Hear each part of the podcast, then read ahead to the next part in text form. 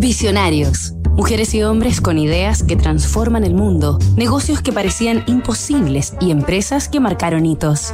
La comunicación es el núcleo de nuestra sociedad. Es lo que nos hace humanos.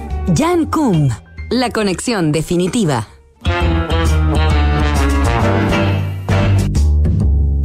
Esta semana en Visionarios estamos recorriendo la increíble historia del ucraniano Jan Kum, cofundador de WhatsApp. A finales de 1991 la Unión Soviética se disolvió y se declaró la independencia de Ucrania.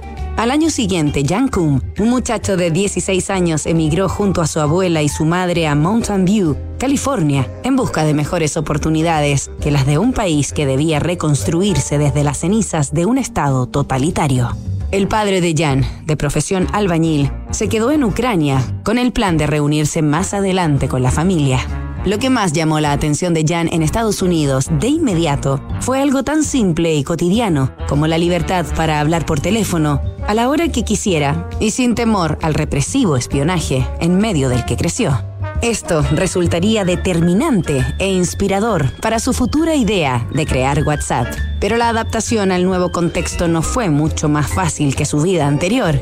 Consiguió un trabajo limpiando pisos y su madre reunía algo de dinero trabajando como niñera, con lo que apenas les alcanzaba para alquilar un modesto departamento y comer en un albergue del programa de ayuda social.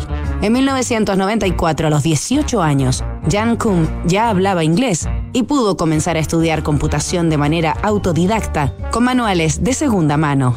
También inmerso en ese mundo, ingresó a una banda de hackers que se sorprendieron con su talento y lo impulsaron a estudiar programación, y así Jan se matriculó en la universidad pública. Sus estudios formales le permitieron acceder a una práctica en la compañía Ernst Young en 1996 y un año más tarde, cuando las cosas ya le iban mejor, decidió ir a buscar a su padre a Ucrania.